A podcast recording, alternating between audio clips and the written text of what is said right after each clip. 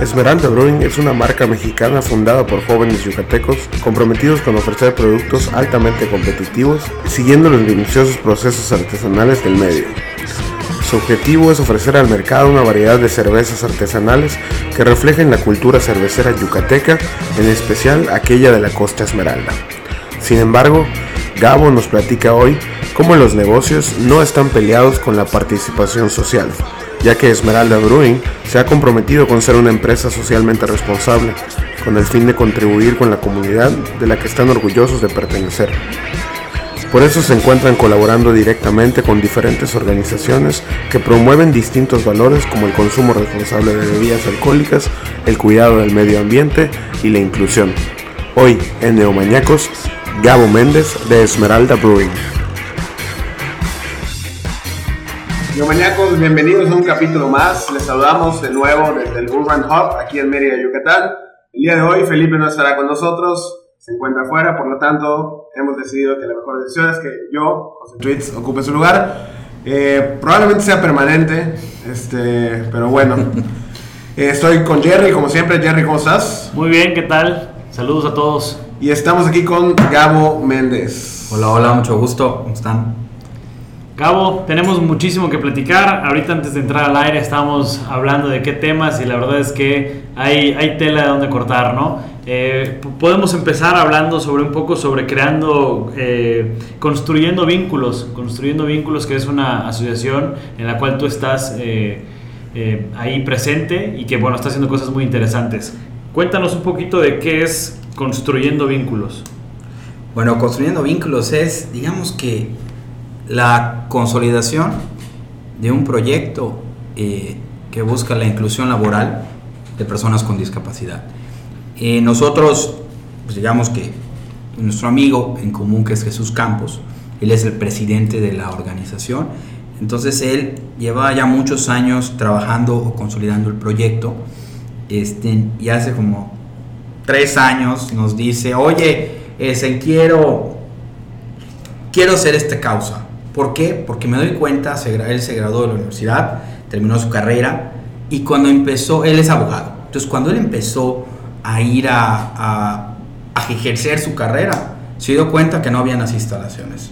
Se dio cuenta que le era muy difícil a él como persona con discapacidad llevar a cabo todas sus actividades. Entonces nos decía, oye, quiero yo hacer un movimiento para levantar la voz por este tema. Entonces nos invita a mí un amigo, Germán, que también es eh, mi socio, y nos unimos y le dijimos, va, vamos a hacer. Pero como todo movimiento social, que, que es parte de, es importante estar organizados. Es importante, está padre tener una idea como movimiento social, pero llega un punto que tienes que tener un acta constitutiva, tienes que este, tener orden, tener esto. Entonces lo que nosotros hicimos, pues fue decirle, va, vamos a ponernos las pilas, vamos a acercarnos a la FEYAC, que es la Federación del Empresariado Yucateco, y ellos nos ayudan a darle forma al proyecto que hoy ya tiene dos años y medio buscando la inclusión laboral de personas con discapacidad. Fíjate que el, el, tema de la discapacidad es un tema muy fuerte. La gente no tiene idea de la poca vialidad o del poco concepto que hay para la gente con una discapacidad. O sea, la gente hacen una uh, expo aquí en, en Mérida donde hacen conciencia sobre todo este tipo de, discapacidades y es bárbaro el desconocimiento que tenemos, ¿no? Es, es, tremendo. No, a mí me gustaría ver como la, Expo Inclusión se llenara igual que la Expo Comercio. O Ojalá. sea, así como llegan, no sé, oye, llegaron 100 mil, 150 mil personas a Comercio, me gustaría que sea lo mismo. Y, fíjate que está buenísimo porque hacen, hacen una pista en medio ahí de, de la Expo donde te tapan los ojos y tienes que ir pasando o te ponen en una silla de ruedas y oye, a ver, enfréntate a lo que se enfrenta una persona con una silla de ruedas y realmente haces conciencia, ¿no? Entonces eso también va parte con construyendo vínculos que están haciendo que la gente haga, haga conciencia y tenga mejores espacios. Que digo, algo importante que mencionar, yo creo que la intención sí la hay actualmente, ¿no? O sea, la gente sí está en una actitud de querer participar y querer ayudar, pero a veces falta esto que ustedes están haciendo, ¿no? Eh, darle la información a la gente, acercarlos a que conozcan un poco más. Nos platicabas de los términos correctos para usar y cómo realmente ayudar a estas personas. no, no con el afán de, de cómo hacerte sentir un poco mejor, sino cómo hacerte sentir parte de la sociedad, que al final eso son, ¿no? O sea, ayudarlos en ese sentido de la manera correcta. Es que, eh, y ese es un tema que igual, por eso se llama inclusión. La verdad es que muchas veces hay este, confusión en lo que significa la palabra inclusión, porque me dicen, no, es que, pues sí, tenemos los espacios para, para que puedan desarrollarse con discapacidad.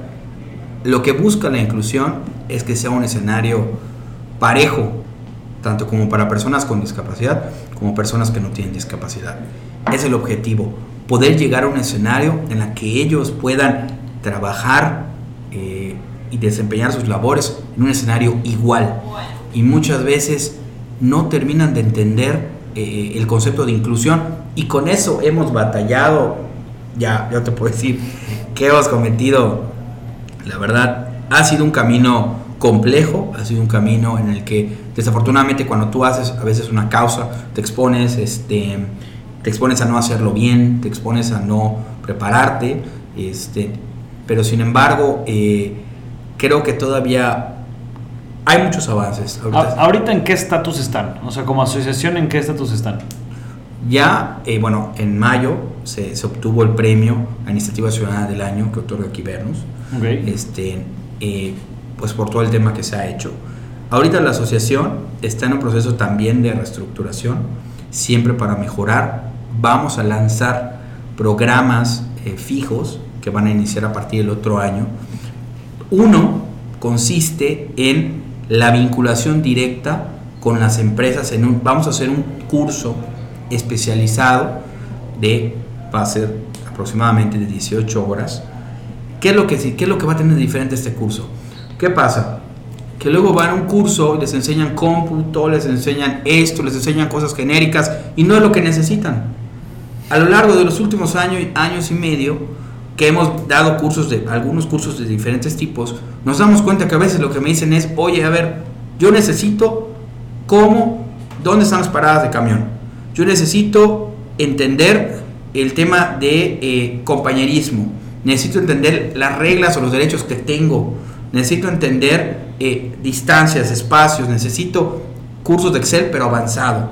Entonces, diseñamos un curso en la que podamos dar las herramientas a las personas con discapacidad para que puedan entrar en un ambiente laboral y que no tengan ningún problema.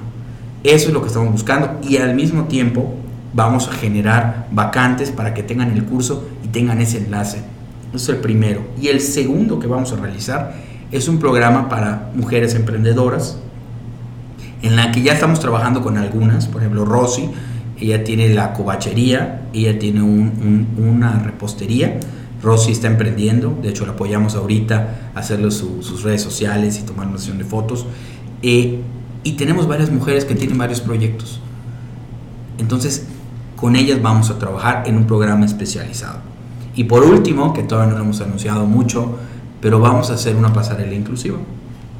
Entonces, realmente la asociación eh, la visión que le queremos dar es, se vale tener un movimiento social, se vale tener una causa, pero hay que estar organizados y hay que tener la disciplina de hacer las cosas como una empresa.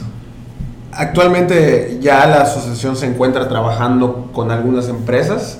¿Cuál ha sido la respuesta de esas empresas o qué, qué tan fácil o, o, qué tan difícil ha sido el acercamiento con las empresas en cuanto a esta iniciativa que ustedes tienen?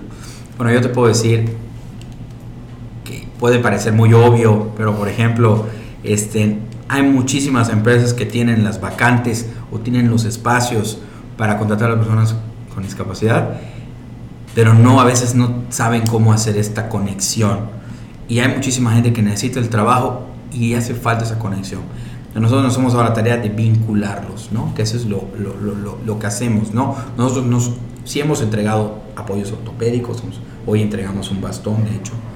Este, sí hemos entregado, digamos, otro tipo de apoyos directos, pero no somos una asociación asistencial. O sea, a pesar de que lo, hagamos, lo hacemos y todo es necesario, nosotros nuestra visión es cómo resolver la problemática de que tal empresa contrate y nos ha pasado, nos ha llegado, tú te puedes decir, me mandan, una empresa nos mandó una vacante de, de, de cargador, o sea, ¿no? Sí pasa, pero porque es un desconocimiento, o sea, es no saber este, qué, qué perfiles, qué puestos. Entonces, entonces, es una problemática sobre la que tenemos que ir construyendo.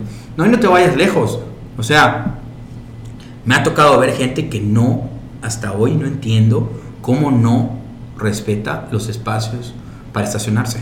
Es, es increíble, de verdad. Yo no, yo no lo puedo entender. O sea, digo, por más, a mí me ha tocado convivir, ¿no? Por más prisa que puedas tener, tú puedes caminar, tú puedes darte lujo de, bueno, dos, tres minutos, ya llegaste al Oxxo, compras rápido y demás. Hay personas que no, no tienen esas mismas oportunidades y tienen pocas distancias, igual también tienen prisa y tienen las mismas necesidades que uno.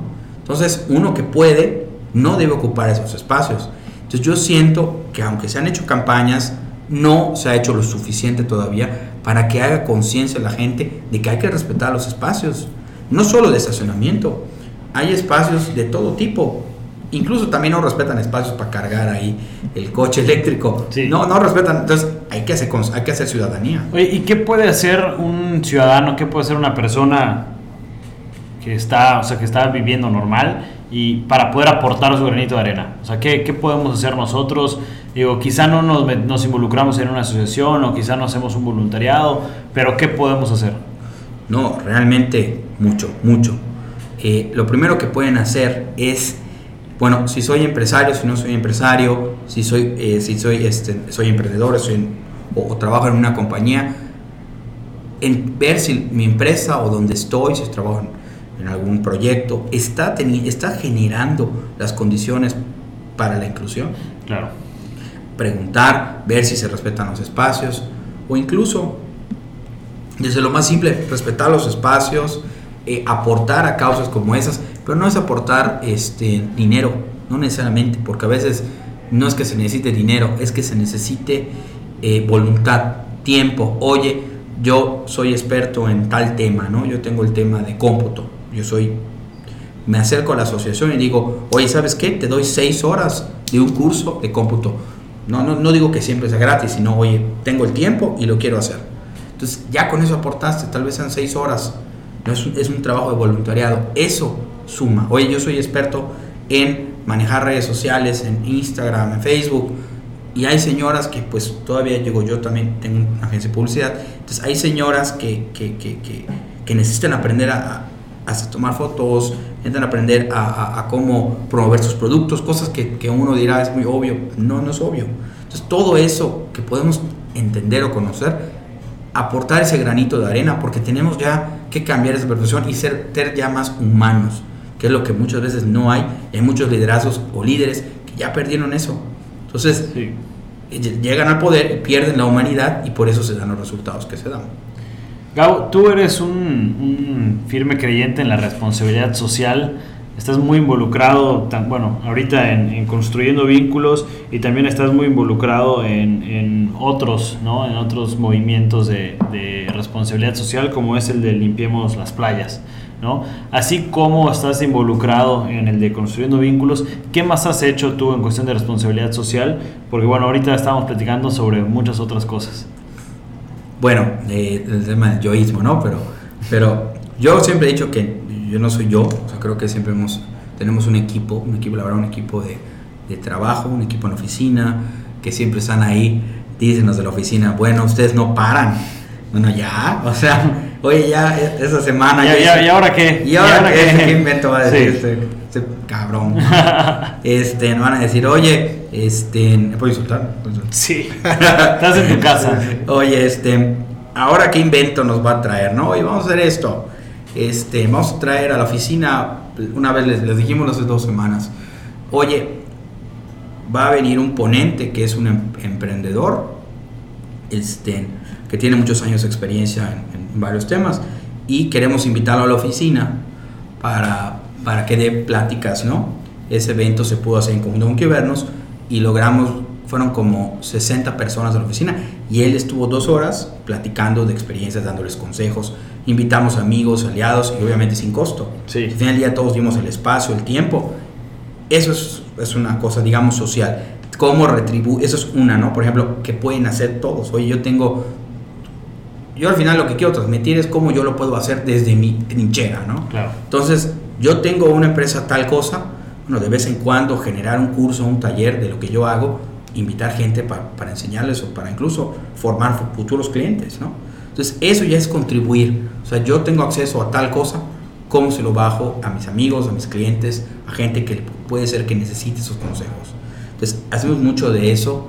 Este, también hacemos, bueno, tenemos un momento de limpiamos las playas, que ahí, eh, bueno, ahí, ahí viene de la cerveza Esmeralda, que ahí este, mi hermanito y, este, y, y Carlos, Jorge, Eduardo, que son ahí los, los que realmente están metidos Pero, en el a- a- proyecto. an- antes de que entres ya más de lleno al, al concepto y el tema de, de La la, cerveza eh, ¿cómo llegas tú a la cerveza? Porque, digo, estuviste muy involucrado en una agencia de publicidad, construyendo vínculos, en una... eh, tiene- tienes igual, exportas, tienes ahí un Con tema de. Eh, tienes un tema de, de- de exportación. Eh, ¿Cómo llegas después a tener una, No, bueno. una cerveza? No, no, no, es que es un tema, ¿no? La verdad es que es, es otra visión y la verdad ahí, si me está, que yo creo que cuando lo escuche mi socio Germán no me va a dejar este, mentir. La verdad es que ha sido un tema porque hoy está difícil, ¿no? El, el- el camino de un emprendedor o de, porque pues hay más competencia, hay este, desafortunadamente estamos muy eh, sujetos a ser una generación que se distrae mucho. O sea, somos una generación que tiene el celular todo el tiempo. De hecho, estaba yo en la cumbre de los Nobel y dijo una ponente, que no me acuerdo si es una de esas chicas, es de Colombia, este, no me acuerdo, dijo, ¿quién tiene una moneda de 5 pesos? Que la alce, ¿no? Que alce la mano. Pasaron como 30 segundos hasta que alguien encontró la moneda y la alzó. ¿Quién tiene su celular? Un segundo y todos ya habían alzado la mano, ¿no? Y todos así, ah, qué padre. Y dijo, y nos está, nos está diciendo, ya ven, la gente no se despega de su celular. Entonces, una de dos, para bien o para mal. Para bien, pues este, utilizo eso para comunicar algo y trascender como persona, utilizo las redes y lo fácil que es ser viral para comunicar cosas positivas o para utilizarlas a manera de negocio, o me voy del otro lado y pierdo seis horas de mi día en Facebook viendo memes. Oye, o sea, ¿qué hago? Entonces yo le digo, porque yo igual doy clases, doy, de, doy clases de no sé a qué hora. Ah, hace, todo. Todo lo ahorita te voy a decir. Y les digo, oye, no, es que no nos dio tiempo, es un exagerado con todo lo que nos manda. ¿Cuántas horas le dedicas viendo memes en Facebook? Pues, dos horas. Pues, ¿cómo? O sea, de verdad, siéntate, agarra tu computadora, ponte a hacer lo que tienes que hacer. 40 minutos y le dedicas media hora a ver memes. Claro. Total, ya, ya se pasó demasiado el meme de, del- del gato con la, con la señora. o sea, ya, ya, ya, ya lo vi en 500 versiones. Vamos a pararle un poco, Sí, ¿no? unos muy buenos también. Hay unos muy buenos, la verdad. Pero, Ju- justamente platicábamos eh, en, en uno de los capítulos con Roberto sobre este uso de las redes sociales y él, él atacaba un poco más los memes en el sentido, pero en el mismo punto como el tuyo, ¿no? El, este invertir tanto tiempo que al final dejamos de invertir en cosas más productivas, ¿no? Él incluso nos platicó de una, una aplicación que él utiliza donde bloquea su celular y no lo puede utilizar durante una hora, dos horas, él dice el tiempo. Incluso si apagas y vuelves a prender tu celular, Sigue no bloqueado. se desbloquea. Eh, la verdad yo me volvería loco con eso. No, Este, pero sí entiendo tu punto en el sentido, y sobre todo más lo entiendo de, de alumnos, ¿no? De, de jóvenes, o mientras más jóvenes estamos, pues como que tenemos más a, a perder el tiempo en No, y ese que- tipo de cosas. no, oye, qué fácil. Esto es- esto- ya son las 3 de la mañana y te sale las mejores telenovelas de México y te sale, no sé, Rebelde y detalles que te perdiste de Friends. O sea, ya sé de memoria. Eso creo que ya vi esa misma historia siete veces. Y ya, me lo, ya lo vuelvo a poner. Y luego de ahí te aparece la opción de nuevas historias. Sí. Teoría de Reddit de Avengers de que Tony Stark está vivo. Bueno, entonces, ¿qué hago? Ya, ya luego es la 1 de la mañana, ya son las 3. Y luego, ¿qué pasa? Yo no es broma, no, que llego, levanto a las 7 y luego, eh, eh, y luego ya estoy cansado a las 12 del día porque digo, Sí. no me da el tiempo, no soy productivo en la mañana. ¿Cómo voy a ser productivo esas 3 horas en Facebook en la noche? Y creo que, digo, a mí la verdad, digo, yo, yo trato de ser un poquito, trato de ser congruente con lo que digo y la verdad, si me pasó, me pasó ayer. o sea, no es broma, me pasó ayer. De hecho, y ni, no- no ni siquiera viendo Netflix, de hecho estoy en vivo. Ni siquiera viendo Netflix, viendo memes, ya, ya, ya, pues acabo viendo, creo que Sí, está muy cañón. Doctor Strange y no sé qué. Ya, Sí, es algo que nos pasa, nos pasa a todos, ¿no? La- claro, la diferencia está en, en saber cuándo, saber controlar. China, ayer, ayer me pasó, pero, pero no es, oye, ¿sabes qué? No estoy cumpliendo con mis responsabilidades o con mis obligaciones porque pues estuve en el Facebook tres horas viendo memes. O sea, ya llegar a ese punto pues es un poco más... Es más complicado, grave, ¿no? ¿no? Pero creo que aquí, y quería resaltar este punto que has platicado tú, la gran diferencia al fin y al cabo está en querer hacerlo, ¿no? O sea, no, tú lo dijiste muy bien, a veces creemos que, oye, ¿cómo ayudo? Pero es que no puedo ayudar porque no tengo dinero, ¿no? O sea, ahorita no, ¿a quién le voy a dar dinero? ¿Cuánto dinero más voy a dar? Pero como tú dices, no, no es solo dar dinero, es buscar la manera de, desde donde tú estás y con lo que tú tienes, cómo puedes ayudar, a quién puedes ayudar. No, muchas veces creemos que la responsabilidad social la tienen que hacer las grandes empresas que ya tienen grandes presupuestos o, o los ricos que ya tienen mucho dinero para y que es su responsabilidad dar cuando no, o sea, realmente todos tenemos una obligación o tener una responsabilidad de hacerlo, ¿no? Oye, te voy a decir en ese tema, no quiero nada más aclarar un punto ahí, antes de pasar a la siguiente pregunta, es, la verdad es que sí me he topado yo mismo, he sido de los que dicen, me dicen, oye, necesito que hagas esto, necesito que me apoyes con esto. La verdad, no puedo, no creo, me da pena hablar, no le voy a hablar, no me va a contestar, me van a ignorar, ¿no? Yo, por ejemplo, voy a la oficina, no sé, le digo a, una de las, de las administradoras, oye, ya le hablaste a tal persona. Este. No. ¿Y cuántas veces le hablaste? Una, pero no sonó, no dio tono. ¿Y no volviste a hablar? No. Ah, bueno. Entonces, pero eso pasa en ese caso. No, puedes no tener dinero, ¿no? Oye, ¿y qué estás haciendo para cambiarlo? Oye, ¿por qué no le hablas a tal institución, a, a tal asociación, a tal... Y les dices, oye, tengo esta idea, ¿cómo nos sumamos? Yo pongo la gente, tú pones el presupuesto. Va. O sea, la gente y, los jóvenes están tan estamos tan acostumbrados a un mundo en el que todo está fácil. De que antes, pues nuestros papás era más complicado. O sea, tenían un, no tenían celular, por ejemplo, la comunicación era un problema. No querían saber algo de un poeta y tenían que buscar la enciclopedia británica o el famoso, creo que todos tenemos esa Eh. enciclopedia este, en hispánica, no sé qué. Y, y era un lío, ¿no? Ahorita nada más pones Google y ya, Sí, ya es resolví mi problema. Sí, Quiero saber cómo llegar, voy. Entonces, hay, ya el no tengo o no puedo ya no es una respuesta. Es querer. Es querer y tener voluntad, ¿no? Entonces eso es lo primero, ¿no? A veces, ¿cómo le hago? O sea, googlealo, ¿cómo hacer esto? Y ya te lo resuelven. Hasta eso, ¿no? Y segundo, no preguntar. Tienen ahorita tanto miedo de, de preguntar este, eh, cómo hacer las cosas. Entonces uno ya, como, como ya uno tiene acceso a todo, cree que en un min- uno cree Sí. que ya lo sabe todo. Sí, sí, sí. Ahí empieza el primer error. O uno dice, ya ahí va la, la, la parte, ¿no? Uno dice, ya no tengo que capacitarme. ¿Para qué tomo mi diplomado? Otro curso. Otra, ¿para qué estudio mi maestría? Claro. Yo soy un chingón. No, pues no. O sea, te prometo, yo, o sea, te prometo que, que, que la capacitación continua es la clave del éxito. Y muchas veces creemos que por ser nosotros, por ser millennials, porque, porque yo sé todo, no me capacito. Ese es el primer error. Y por eso, pues muchas cosas suceden, ¿no? Claro.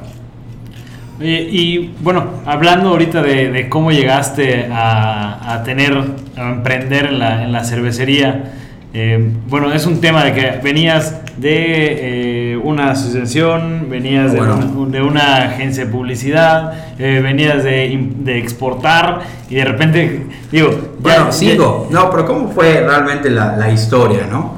Este, y aquí de las, ¿cómo es aquí? A La, la, la verdadera historia, ¿no? Muchos me dicen, oye, ¿por qué estabas en una y luego te fuiste a otra?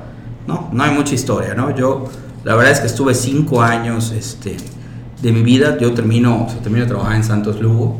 Ahí hice cinco años. Estuve ahí, eh, pues estuve en todas las áreas de la empresa, aprendiendo, bueno, intentando. decía que iba a trabajar, pero no, me regañaban mucho. Pero bueno, y después me dan la oportunidad de entrar a trabajar, a, bueno, cuando era un proyecto apenas, que era este, la cerveza Patito. Ahí estuve, es, pues desde que, desde que empezó desde que no era, desde que era este, pues digamos una idea hasta lo que es hoy.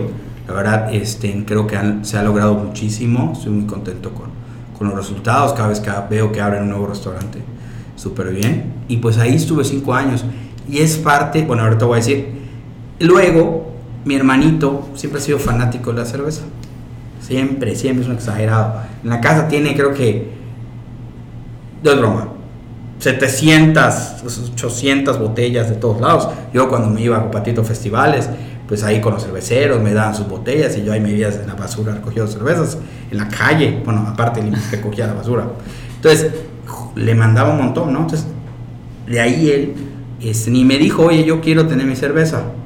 Me encanta, es una pasión. le dije, espérate, yo ahorita estoy en otro proyecto, no te puedo ayudar. Y la verdad sí lo sufrió, porque yo, cuando yo estoy, digo, haciendo algo, no me muevo de ahí. Sí.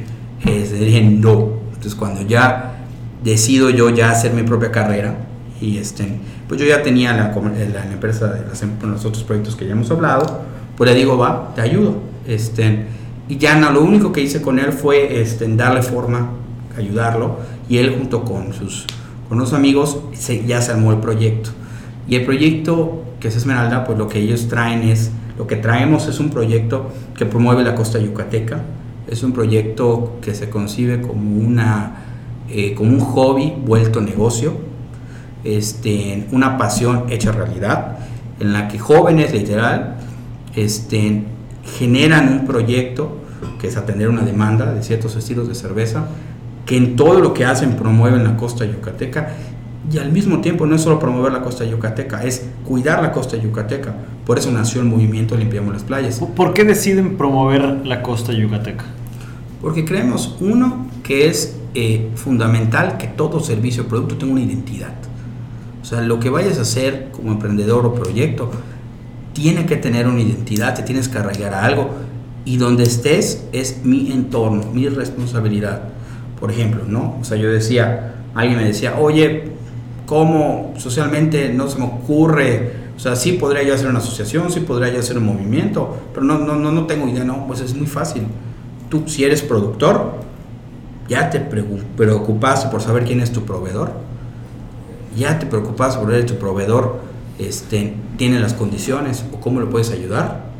Ya te preguntaste eh, si tu colaborador realmente está a gusto en el trabajo. Ya platicaste con él.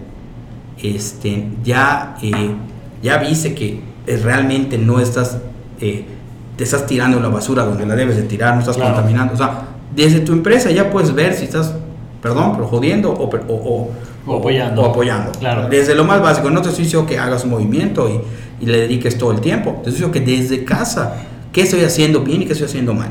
Entonces ahí es donde los emprendedores dicen, ah, no, o incluso a la hora de crear una idea, que ya empiecen a decir, oye, esto está fregando el ambiente.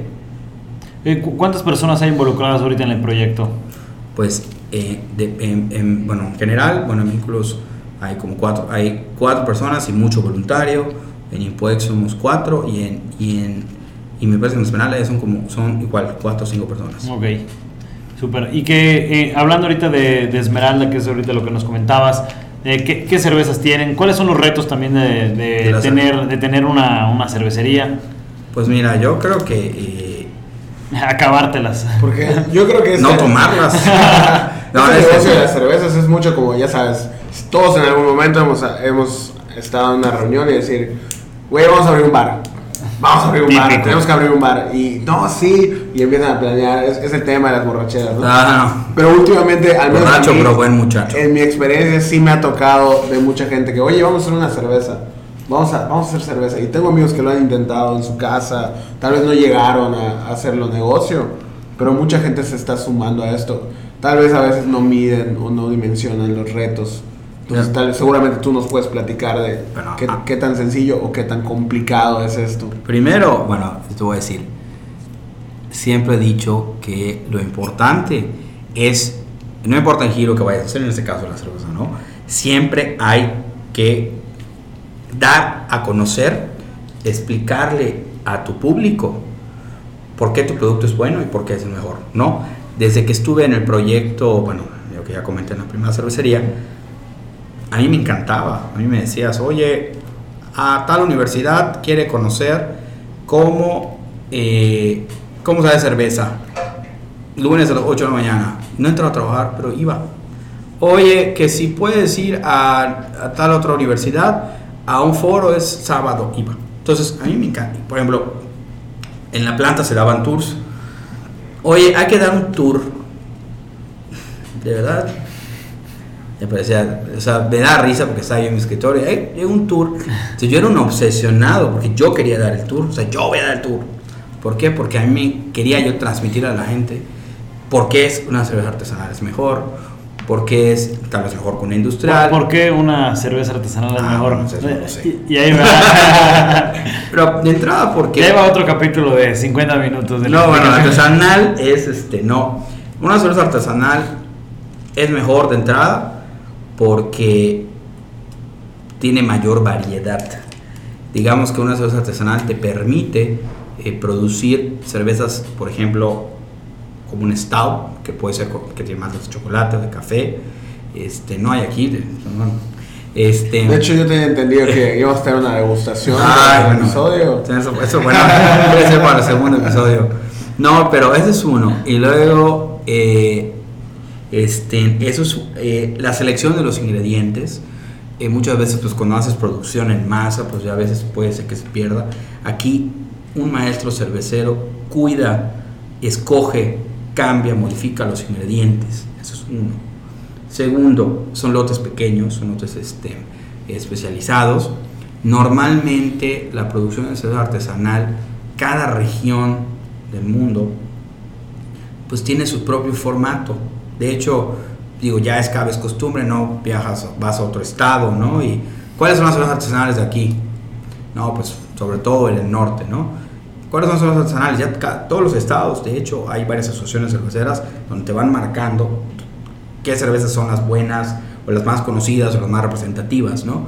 Y por ejemplo, también ser una cerveza artesanal te permite experimentar con ingredientes de la región, Ujú. Con que estén, bueno, hay con, bueno, no, no café local, pues sería decir una tontería, me parece, con miel, escuchado con, ay, sí, eh, muchos ingredientes, ahí sí se me fue. He escuchado hasta con aguacate. Aquí no. No, sepa. acá no, aquí no. En No, sí, sí, no, tampoco no, pero sí con aguacate. Eh, hicieron una chile, es así, creo que ahí también no hay que hacer, no hay que excederse.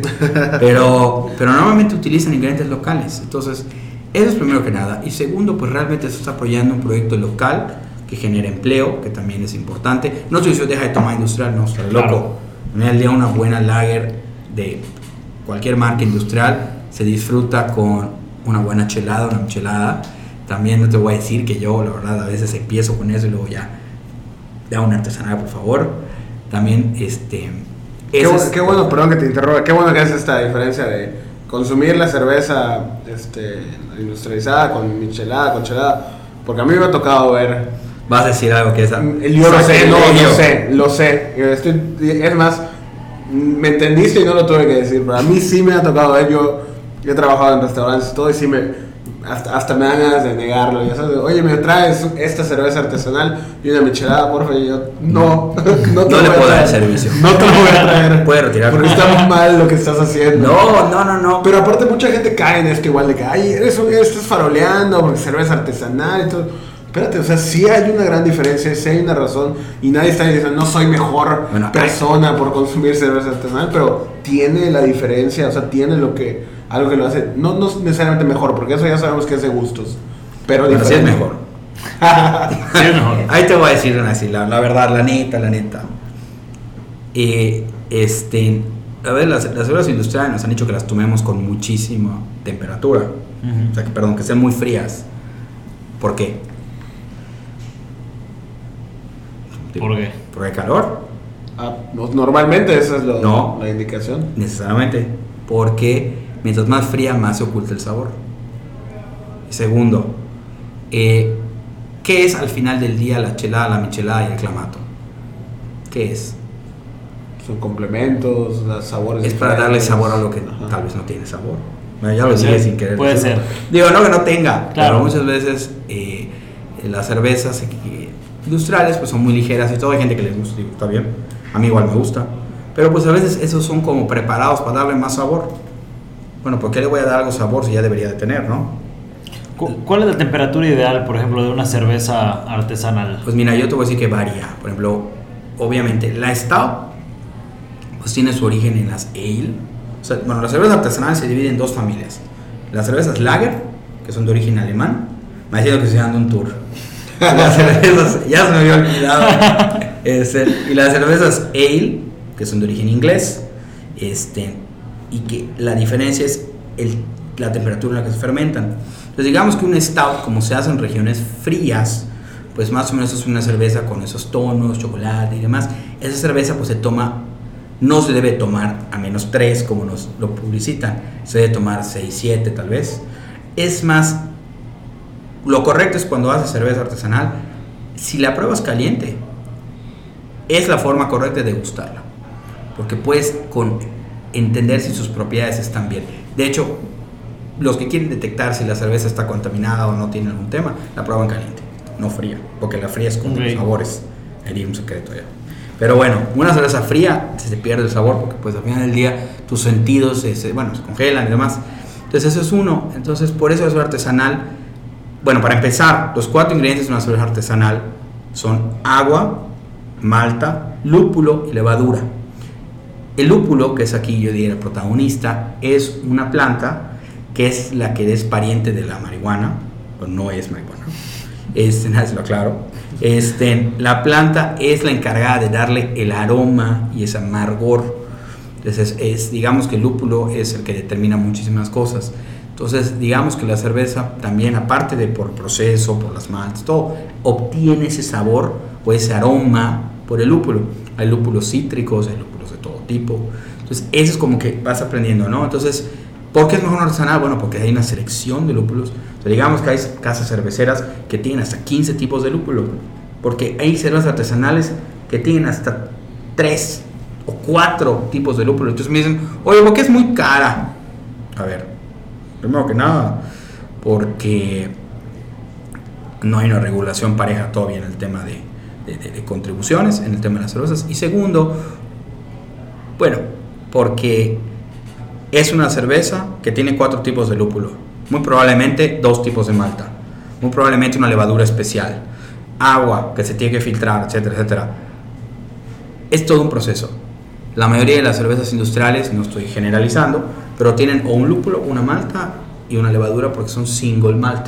Son ligeras, son así muy, muy, frescas. Las artesanales tienen tantos ingredientes, aparte del proceso local y demás, por eso también es un producto más caro, pero estás tomando un producto premium, por así decirlo, ¿no? Entonces yo creo que también eso hace que muchos dicen, no, yo no lo voy a tomar. Digo, entiendo que igual hoy está muy cara, no puedo tomar 10, ¿no? Pero una cerveza artesanal no es para tomar 10. Una cerveza artesanal es para tomar una, dos, tres, bueno, está muy borracho, cuatro Cinco, cinco bueno, sí, ya. Y ya. seis. Seis, bueno, yo he tomado ocho. No, es cierto. No, no es cierto. Este, no, no es cierto. Este, y, y es para disfrutar con un buen plato. O sea, una, una artesanal, un producto que ya tiene los sabores y los olores y demás, no es para desperdiciarlo, es para acompañarlo con lo que corresponda. Si es una malta stout, es una cerveza stout, perdón, lo que, que, tiene, lo, voy a, con, maltas ahumadas, lo acompaño con una carne ahumada, oye, qué padre. Si es una IPA, que es una cerveza muy amarga y demás, lo, para contrarrestar el sabor del maridaje lo acompaño con una hamburguesa, oye, también, ¿no? Entonces, si es una cerveza lager, que también hay artesanales lager, la acompaño con un, con, una, con un plato ligero, por ejemplo, un ceviche. Es ligero, no, no, es así, toma ceviche, bueno, no es el ceviche de de calamar, pero bueno, es de caracol, o de cangrejo, o de... ¿Qué otro? Pulpo, pulpo es muy, muy fuerte. Pues ahí tal vez no. Pero un pescado que es fresco y todo, va con una lager y se acompañan los sabores. eso es una cerveza artesanal.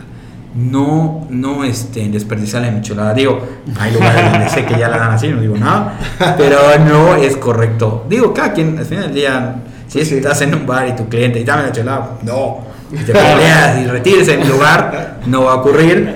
Pero yo creo que también es parte de las cervezas y casas artesanales, pues dar, explicar su proceso, dar, eh, dar a conocer por qué su producto es diferente, porque es mejor, porque es más caro y demás, es tarea de una casa cervecera. Entonces también no hay que dejar de hacer eso. Eh, y actualmente Esmeralda, ¿qué, qué tipos de cerveza tiene? Bueno, esa Esmeralda tiene la American Pale Ale, tiene eh, Stout y tiene... eh, y acaba de sacar una que se llama Colorada, que es una Tropical Ale. ¿Por qué arrancaron con esas tres? Pues creo que por gusto. ¿eh? A, ellos, a ellos les gustan mucho esas cervezas. Ok. Realmente ahí, pues te digo, igual volviendo al tema de la cumbre, nos mostraron un, yo voy a decir, debería yo saberlo, pero bueno, nos mostraron ahí un mapa, ¿no? De lo que es tu pasión, con lo que es tu vocación, o sea, lo que es tu vocación, no más fácil. Lo que sabes hacer, lo que quieres hacer, lo que te deja dinero, y eran como cuatro cosas, tiene un nombre, ¿no? Elige dos. No, elige las. logra tener las cuatro. Este. Y ya vas a estar en un lugar perfecto. Claro. O sea, qué padre que lo que me gusta hacer me puede dejar dinero, es lo que me apasiona hacer y aparte es lo que la causa social a la que yo contribuir, ¿no? Entonces, eso es al final del día lo que, lo que ojalá cada vez más emprendedores digan, me gusta la chela, pues bueno, la vendo. Claro. A mí me gusta, eh, si tengo una causa, la hago. A mí me gusta, este, no sé, las matemáticas, bueno, a mí no.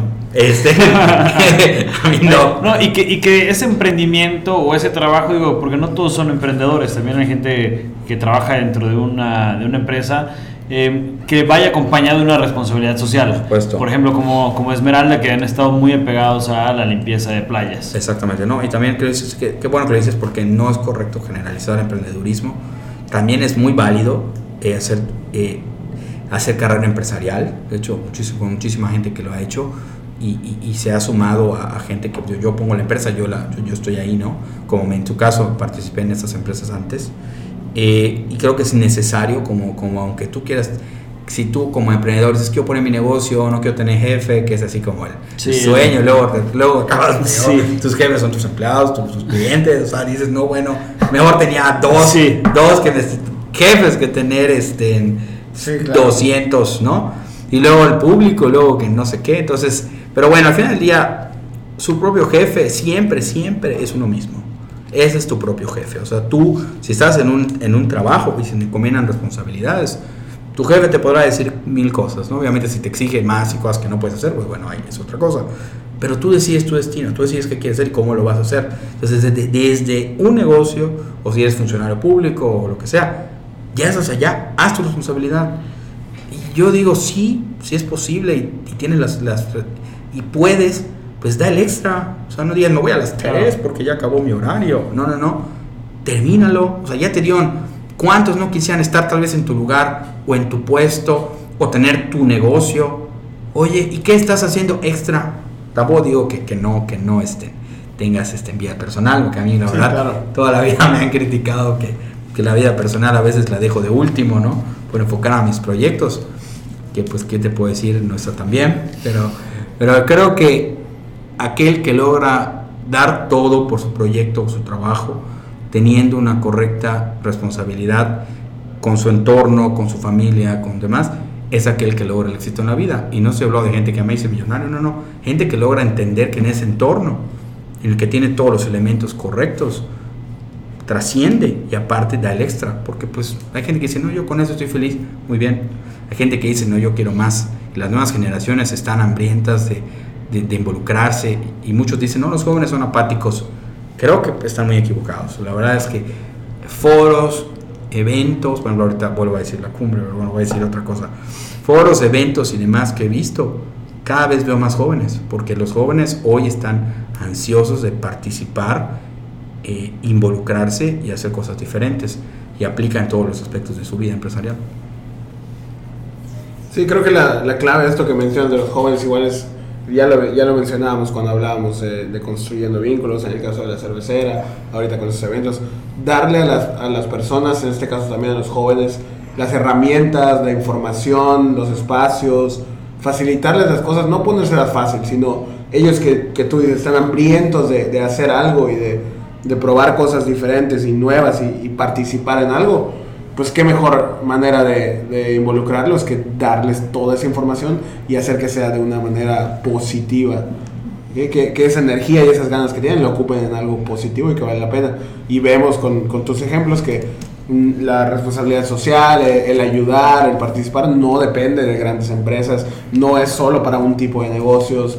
Tú desde donde, como ya dijimos antes, desde donde estés y haciendo lo que estés haciendo, puedes ayudar. Es cuestión de que tú quieras hacerlo y si no hay los espacios o las oportunidades, las generes tú o te juntes con otras personas para que se generen. Sí, yo creo que uno de los consejos que a mí más me ha ayudado y, y que me lo dieron hace mucho tiempo fue por preguntar no cobran. O sea, pregunta, Ay, muévete. sí. No, pero, bueno. Pregunta, eh, muévete, haz, actúa. o sea, eh, y me ha ayudado, siempre me pongo a pensar en, en eso, ¿no? En el que, oye, quizás no están las condiciones adecuadas, genera las condiciones adecuadas. Quizás no tienes toda la información, busca toda la información. Que eso es, pues, también parte de ser agente de cambio y querer que sucedan las cosas, y no quedarte nada más con los brazos cruzados. Exactamente. La verdad, preguntar, ¿no? Eso me gusta Por preguntar no Lo cobro. voy a no, pero tam- y también otra que a mí me funcionó mucho, ¿no? Este, pues, el que no toca puertas no se le van a abrir. Claro. Pues lo más digo que esa es una muy, muy, muy común, pero si tocas una puerta y no se te abre, pues ya estás. Si tocas 10, una se te tiene que abrir. O sea, siempre hay Claro. alguien, siempre hay gente que ya tiene un camino recorrido y que dice, oye, yo tengo ahorita, ya no sé, puede ser una persona ya muy grande, que diga, yo, yo puedo apoyar, yo puedo aportar, tengo conocimiento, tengo tiempo, no lo sé. Y siempre jóvenes que necesitan. Entonces, creo que el, el reto que traemos ahorita en nuestra generación es lograr tender un puente con la generación, este, es, no sé si la generación X, Es, no sé, es un Z. relajo. Z, Z. porque la generación Z, y la verdad vi unos videos que me dieron, bueno, ahí sí, yo vi, vi videos a las 7 de la mañana en Facebook. vi unos videos en que muestran, se nos está yendo una de las mejores generaciones.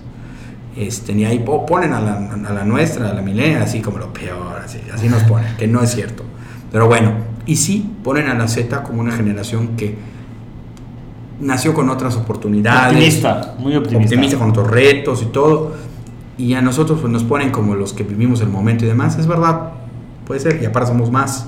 Yo, yo creo que no hay que satanizar generaciones. Yo creo que lo que hay que hacer es tener un correcto puente entre nosotros y la generación Z para, y cada quien de su trinchera, ya sea con papás, con tíos, con primos y demás, o con jefes, todo, y poder entender qué es lo que funciona de uno y otro para poder hacer una mejor sociedad. Por ejemplo, si a nosotros se nos facilita el tema digital, se nos facilita el tema del celular, puede ser que a mi abuelita, puede ser que a mi tío, que es empresario, no se le facilita, bueno, ayúdalo, bueno, recomiéndale, o sea, ayuda a la generación Z a poderse involucrar en la tecnología. Y qué padre que cada vez tengamos a más gente de cierta experiencia contribuyendo en los foros sociales, opinando en Facebook, este, avergonzándose de muchas cosas que han pasado. pero pues qué padre, pero ellos muchas veces ni se involucran porque no conocen esos Claro. temas. Entonces hay que hacer un puente entre ambas generaciones. Y yo creo para podernos entender más y para poder este, preguntar, como quien dice, ¿no? Entender que le puedo preguntar a tal persona que es mucho más grande que yo. Oye, y el problema es que muchos se, se la ponen de aventureros y por no querer preguntar, se estampan, se aporrean y me dicen, no se me ha tocado gente, oye, si me hubiera preguntado, no hubiera quebrado su negocio. Si me hubiera preguntado, yo lo hubiera hecho diferente porque yo ya lo hice 10 veces. Sí. Oye, ¿y no se te ocurrió decirle a él que tú lo podías? Pues no me preguntó. Y le dije, pues yo no sabía que tú lo habías hecho. Pues, porque, pues, ¿qué? Entonces, eso, eso, eso es tan común, tan seguido de diferentes casos de cámaras y demás que lo escucho y digo, mm, no, entonces, eso es, ese es un tema preocupante. Yo creo que eso también ha hecho que pues, pues haya mucha diferencia entre ambas generaciones.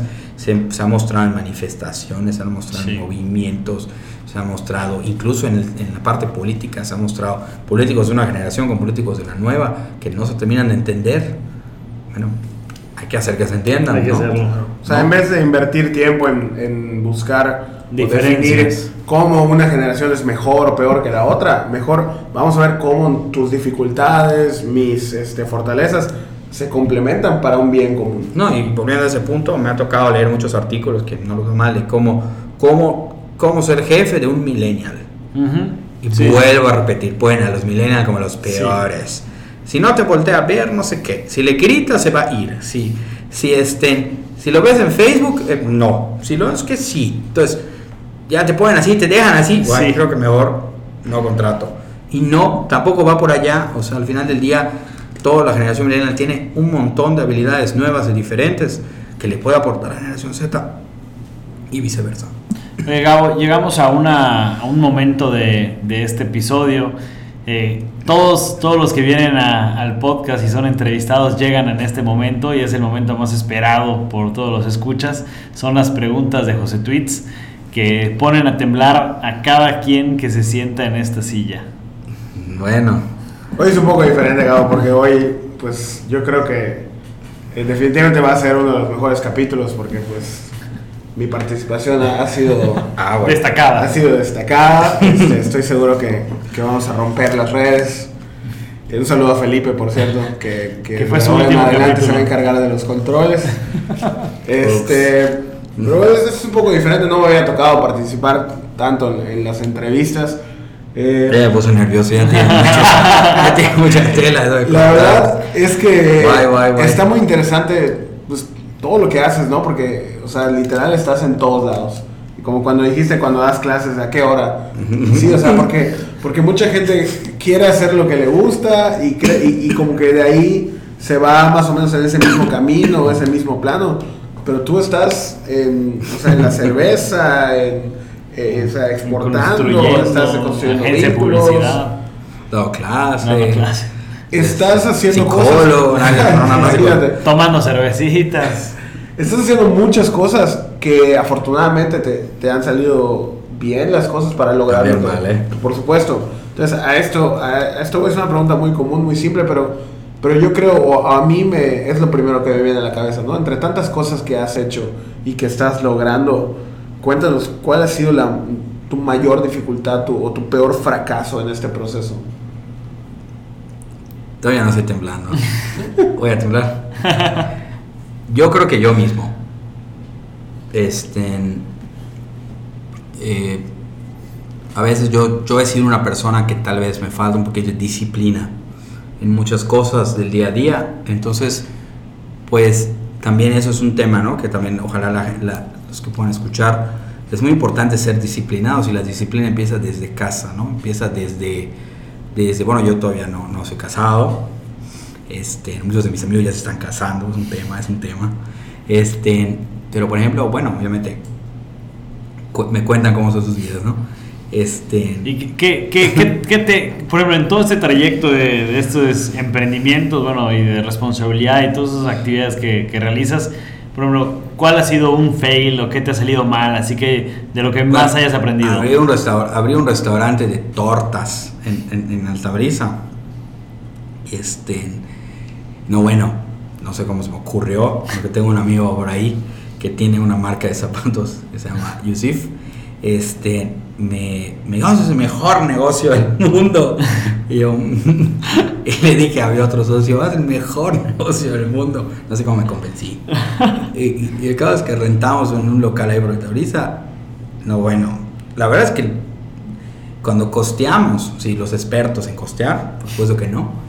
Este, ah, no, pues sí, no, no, no, no, re bien, ya está, sí, sí, dan los números, véndela en 10 pesos. Y luego a la hora, este, la verdad es que las primeras dos semanas, un éxito, no dejaba de sonar el teléfono y ya está, ya le hicimos, vamos a abrir la siguiente ahí en, en, en- en City Center, ya, ya, ya. No, bueno, y a los tres meses, cuatro veces, Qué lugar de todo, pues es que como restaurantero, pues sí es que siempre estar actualizado tus costos, ir a ver dónde puedes comprar tus insumos, ¿no? ¿Y dónde compraste el huevo? Aquí. ¿Dónde compraste en Oxxo? A ver, a ver, a ver, a ver, a ver, Sí. ¿qué? O sea, tienes que comprar todo en un mismo lugar, centralizarlo, ¿no? No, no, no, no, bueno, es que no me dio tiempo. Y luego, ya hay rotación de personal, bla, bla, es que acabó a los cuatro meses. Quebramos el, el restaurante, que ya no sabía ni cómo, ni cómo subsidiarlo. Eso fue así, se fue todos mis ahorros en ese restaurante. que ha sido uno de mis principales fails. Fails. Y, y- y- y hasta hoy, no creo que ni decir el nombre porque ya nadie, nadie se acuerda. ya lo volví- A lo mejor yo me- Era lo siguiente que te iba a preguntar. ¿Cuál es el nombre? Bueno, se llamaba La Estación. La estación. Nadie se acuerda porque así ni siquiera tenía. Fue fugaz. Creo que mejor ni acordarse. Pero este. Oye, ya, o ya me hiciste, ya me hiciste recordar malas cosas. No, pero es parte de, o sea, al final del día. Es parte de. El chiste es, eh, es fracasar y levantarse, ¿no? Y bueno. Ahí está la clave. sí. Bueno, precisamente en la cumbre de los premios Nobel mencionaba una, una de las ganadoras que se, se gana y no se pierde, se aprende. Entonces, ahí vas, ahí está, aprendiste, aprendiste, no, no, no perdiste, no perdiste.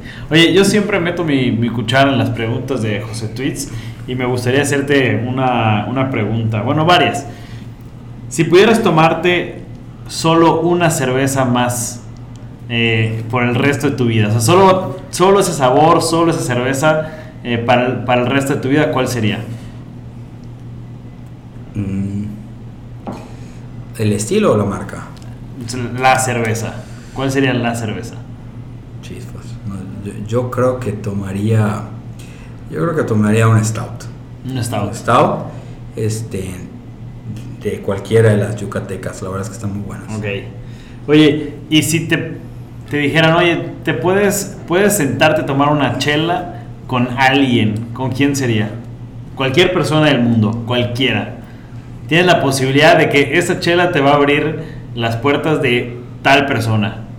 ¿Con quién sería? Pues mira, yo la verdad, si tuviera la oportunidad ahorita de decir, de que no, no contar el tiempo del espacio, yo tengo un tío que, que ya falleció, que es este, con él me fui a estudiar un año en Estados Unidos, tío Jorge.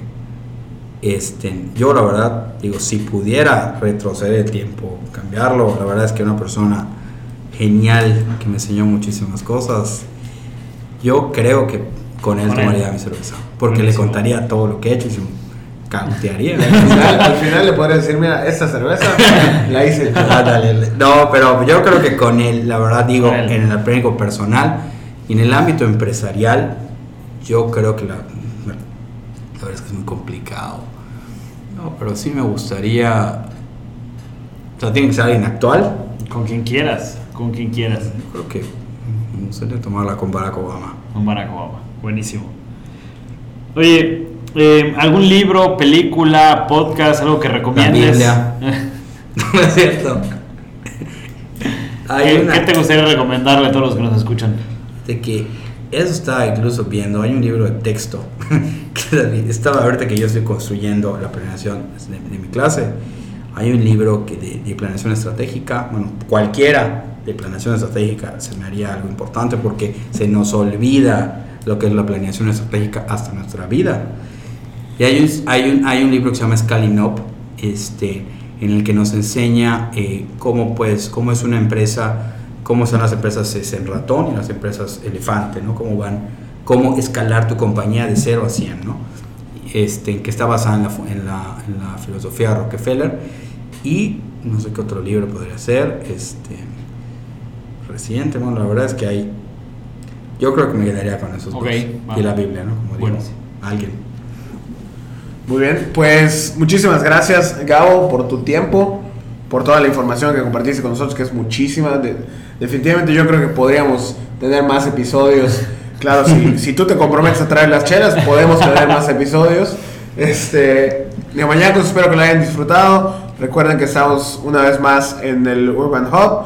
Eh, Gabo, ¿algo que quieras decir para cerrar este episodio? ¿Dónde te pueden encontrar o dónde te pueden contactar? Bueno, bueno, pueden seguirme, digo, yo creo que ahí este, decirle cada una es, yo pueden seguirme como Gabriel Méndez A en, en Instagram, ahí tengo pues el acceso a varios de los, de los proyectos. Pues yo nada más ahí para terminar, para cerrar es este a lo- todos los que ustedes han escuchado que sean, que sean emprendedores o estén trabajando, la verdad es que pregunten, este, aporten, neta, no se queden sin hacer nada. No, si tienen un perfil como el mío, que le gusta hacer 200 millones de cosas, este, háganlas. Este, háganlas, pero traten de ser muy ordenados y disciplinados. Y sobre todo, eh, generen equipo de trabajo. En todo lo que hagan, generen equipo de trabajo. A todos los que llegaron aquí hasta el final del episodio, entre Neomaniacos y Esmeralda, vamos a rifar dos cajas de, de chelas. Madre. Eh, entonces, eh, que nos escriban en las redes sociales, ahí les vamos a pasar la dinámica.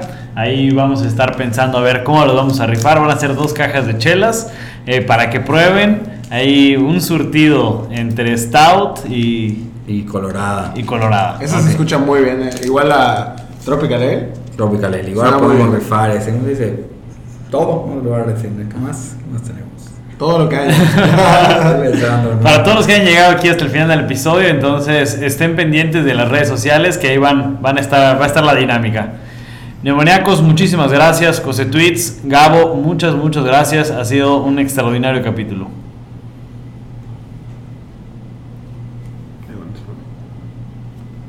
¿Lo cerramos así o quieres que diga algo más? ¿Qué quieres decir? Bye. Adiós.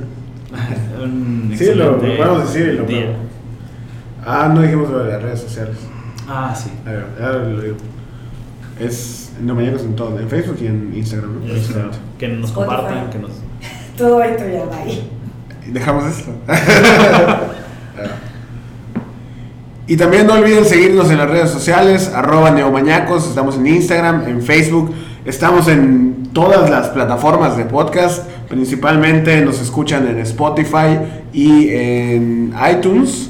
Eh, queremos mandar saludos a, la gente que nos escucha, tenemos escuchas en Alemania, tenemos en Puerto Rico, en Colombia.